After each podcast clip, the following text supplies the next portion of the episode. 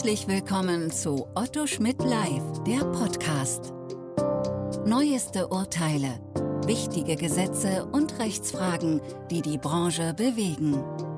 Hier kommentieren Expertinnen und Experten, deren Meinung Gewicht hat.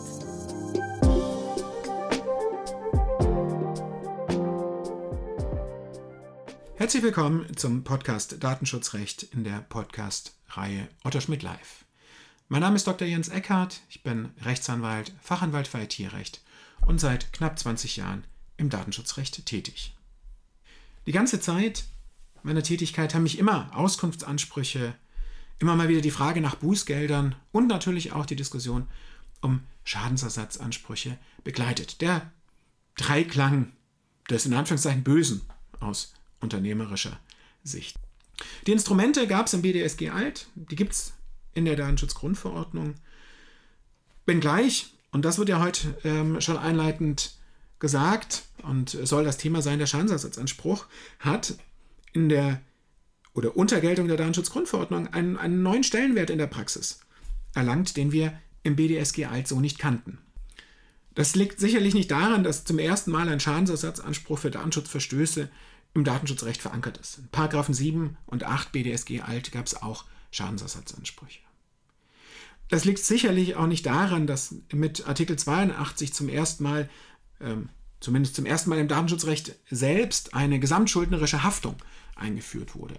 Die mussten wir davor im nationalen Recht über 426 BGB oder 830 BGB uns denken und führte dann auch mal wieder ähm, zu spannenden Fragen. Jetzt ist sie im Artikel 82 der Datenschutzgrundverordnung selbst angelegt und natürlich auch mit den Exkulpationsmöglichkeiten und neuen Fragen, ist für einen Schadensersatz überhaupt ein Verschulden erforderlich oder muss nur der in Anspruch genommene seine Nichtverantwortlichkeit beweisen und wenn das so ist, macht das in der Praxis überhaupt einen Unterschied praktisch?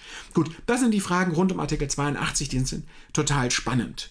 Spannend finde ich auch die Situation, was ist dann bei dieser gesamtschuldnerischen Haftung, wenn der eine die Haftung ausgeschlossen hat, der andere nicht, der eine haftet, der andere haftet nicht, aber sie werden gesamtschuldnerisch in Anspruch genommen. Und da kommen wir dann zu einer Figur, die mich schon im Studium fasziniert hat, die sogenannte gestörte Gesamtschuld beim Innenregress. Aber gut, das sind akademische Fragen. Ähm, in der Praxis ist es ja eher spannend momentan, wie hoch fällt ein Schadensersatzanspruch aus. Bei materiellen Schäden, klar, haben wir kein Thema, müssen konkret vorgetragen werden, dargelegt werden und dann hat man das. Bei immateriellen Schäden, das ist ja etwas, bei was die deutsche Rechtsprechung immer stark äh, zurückhaltend war. Ob das nun Zurückhaltung war bei Schmerzensgeldansprüchen für körperliche Schäden, beispielsweise nach Unfällen oder für Persönlichkeitsrechtsverletzungen, aber da war eine starke Zurückhaltung zu spüren. Und da stellt sich natürlich die Frage, wie geht das dann weiter unter der Datenschutzgrundverordnung? Ja, man kann sagen, ho, das geht in Deutschland nicht mehr so, denn Effet util und EU-weit einheitliche Auslegung, aber andererseits ist es ja schon so, dass Artikel 82 nur den haftungsbegründenden Tatbestand formuliert. Für den haftungsausfüllenden Tatbestand greifen die nationalen Gesetze. Und dann ist es gar nicht mehr so leicht. Effet util, EU-weit einheitliche Auslegung, aber das soll heute auch nicht das Thema sein. Es geht vielmehr darum, und das vor dem Hintergrund der Entscheidung des Arbeitsgerichts ähm, Düsseldorf um die Frage, wie wird ein Schadensersatzanspruch bemessen, wenn es um immateriellen Schaden geht. Das deutsche Recht verfolgt dort den kompensatorischen Gedanken. Es soll der Schaden ausgeglichen werden, der entstanden ist. Das finde ich gut so. Aber scheinbar kann man das auch anders sehen. In der durch die Presse gegangenen Entscheidung des Arbeitsgerichts Düsseldorf wählt das Gericht für die Bestimmung der Höhe des Ersatzes des immateriellen Schadens einen anderen Ansatz. Aber zunächst, um was ging es? Es ging um die nicht vollständige und nicht rechtzeitige Erteilung von Auskunftsansprüchen. Wenn ich das im Urteil richtig verstanden habe, gab es einmal eine Verzögerung von ähm, zwei Monaten und dann gab es nochmal eine Verzögerung von drei Monaten, wohl bei einem anderen Auskunftsanspruch, bei einem nachgelegten Auskunftsanspruch und ähm, im Übrigen war der Auskunftsanspruch nicht voll. Dem Urteil, soweit ich das lesen konnte, habe ich nichts dazu entnommen, dass der Kläger irgendwas zur Schadenshöhe, zu seinem Schmerz vorgetragen hat. Hätte ich erwartet. Gleichwohl kommt das Gericht zu einem Schadensersatzanspruch in Höhe von 5000 Euro für immaterielle Schäden. Und da stellen Sie sich genauso die Frage wie ich, wie? Und was ich da gesehen habe, das hat mir echt zu denken gegeben und, und ähm, regt mich hier auch zum lauten Nachdenken an. Das Gericht stellt fest, die betroffene Person soll einen vollständigen und wirksamen Schadensersatz für den erlittenen Schaden erhalten, unter Bezugnahme auf Erwägungsgrund 146 der Datenschutzgrundverordnung. Soweit, so gut. Aber dann schlägt das Gericht eine Richtung ein, die im ersten Moment vielleicht noch nicht so zu denken gibt, aber schauen wir mal, wie es weitergeht. Verstöße müssen effektiv sanktioniert werden, damit die Datenschutzgrundverordnung wirken kann, was vor allem durch Schadensersatzansprüche, beziehungsweise hier steht durch Schadensersatz, in abschreckender Höhe erreicht wird. Lassen Sie sich das schon mal auf der Zunge zergehen. Das heißt, wir kommen weg von der Kompensation eines Schadens hin zur Bemessung eines Schadens, daran ausgerichtet, wie hoch die Abschreckungswirkung für den Verstoß gegen die Datenschutzgrundverordnung sein muss. Das kennen Sie, zumindest aus US-amerikanischen Filmen, aber auch aus der US-Rechtspraxis, aber eigentlich nicht aus dem deutschen Schadensrecht. Zumindest nicht in der Art und Weise. Das Gericht macht dann weiter und sagt, für die äh, Bemessung des immateriellen Schadens kann auch auf die Kriterien des Artikel 83 Absatz 2 der Datenschutzgrundverordnung naja, zur Orientierung herangezogen werden. Artikel 83 Absatz 2 regelt die Bußgeldbemessungskriterien für Bußgelder nach Artikel 83. Hat also mit Kompensation nichts zu tun. Das Gericht stellt dann für den immateriellen Schaden auch darauf ab, dass die Regelung, gegen die verstoßen wurde, namentlich Artikel 12 und Artikel 15, in Artikel 83 Absatz 5 enthalten sind und der Gesetzgeber einen Verstoß hiergegen mit dem großen Bußgeld und nicht nur mit dem kleinen belegt hat.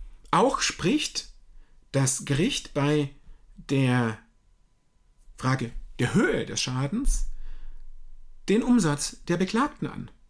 Und da stelle ich mir schon die Frage, für die Frage der Kompensation spielt der Umsatz der Beklagten keine Rolle. Ähm, für die Bußgeldbemessung, wie wir wissen, natürlich schon.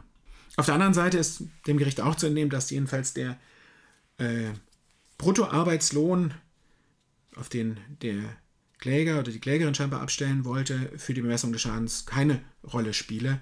Ähm, da sieht ähm, das Gericht wohl keinen Zusammenhang.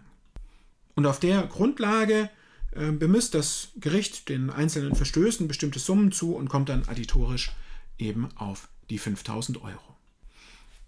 Kann man machen, ist ein Ansatz, um einen immateriellen Schaden zu bemessen. Aber ist der richtig? Das ist die Frage und darüber lohnt es sich mal nachzudenken. Denn was würde das in der Praxis bedeuten?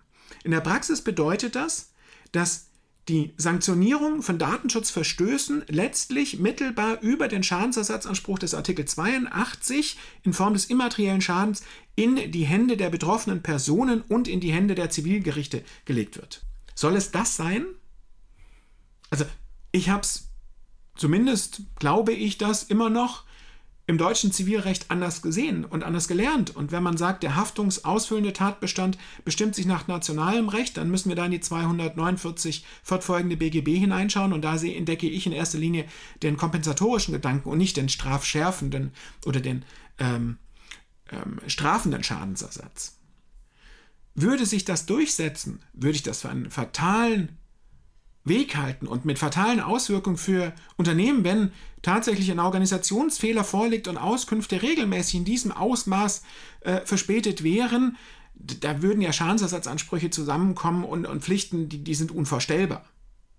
Und was passiert, wenn die Aufsichtsbehörde parallel zu dem zivilrechtlichen Klage ein Bußgeld verhängt, die Kriterien, die auch dann das Zivilgericht heranzieht, heranzieht zur Bestimmung des, ähm, des Bußgelds, und dann man vor einem Zivilrichter widersteht, gilt dann der Grundsatz nebis in idem, weil man ja eigentlich nicht zweimal für denselben Fehler bestraft werden darf? Na, wahrscheinlich nicht. Also stellt sich die Frage, ist das ein Irrweg? Oder habe nur ich die Größe der dahinterstehenden Idee der Bemessung eines immateriellen Schadens anhand der Überlegung zur Bemessung von Bußgeldern noch nicht verstanden? Ich glaube nicht nur als Anwalt, der typischerweise Unternehmen vertritt, sondern auch unter rechtsstaatlichen Aspekten wäre es mir persönlich deutlich sympathischer, wenn wir auch beim immateriellen Schaden Artikel 82 bei der kompensatorischen Überlegung bleiben würden und nicht bei der strafenden Kompensation, der strafenden Abschreckung mittels Schadensersatzanspruch. Mit der Anregung, hierüber nachzudenken und vielleicht auch die Mandanten hierauf vorzubereiten, möchte ich den heutigen Podcast schließen. Bleiben Sie dem Datenschutzrecht und dem Podcast gewogen. Auf Wiederhören. Sie hörten Otto Schmidt live, der Podcast.